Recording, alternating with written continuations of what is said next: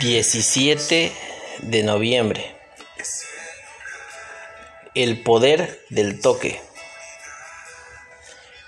El doctor Paul Brand, pionero de la obra misionera del siglo XX, como médico en la India, fue testigo del estigma asociado con la lepra. Durante una consulta, tocó a un paciente para asegurarle que era posible tratar su enfermedad. Lágrimas empezaron a caer por el rostro del hombre. Entonces un asistente le explicó, usted lo tocó y nadie lo había hecho en años. Sus lágrimas son de gozo. Al principio de su ministerio Jesús se acercó a un hombre con lepra, nombre que se le daba a toda clase de enfermedades de la piel.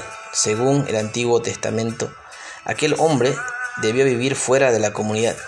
Si accidentalmente se acercaba a personas sanas, debía gritar, inmundo, inmundo. Levíticos 13, 45 al 46, para que lo evitaran. Por eso, había pasado años sin contacto con nadie. Lleno de compasión, Jesús lo tocó con su poder y autoridad para sanar con solo una palabra. Marcos 2, 11 al 12. A ese hombre aislado y rechazado, el toque de Jesús le aseguró que no estaba solo, sino aceptado. En las oportunidades de Dios nos da, podemos entender su gracia y mostrar amor con un toque amable que transmita dignidad y valía.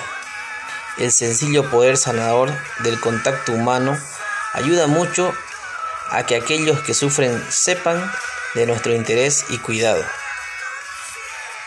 Señor, ayúdame a seguir tu ejemplo de compasión con mis acciones. Que tengas un bendecido día y recuerda, interesarse por los demás podría incluir un toque compasivo.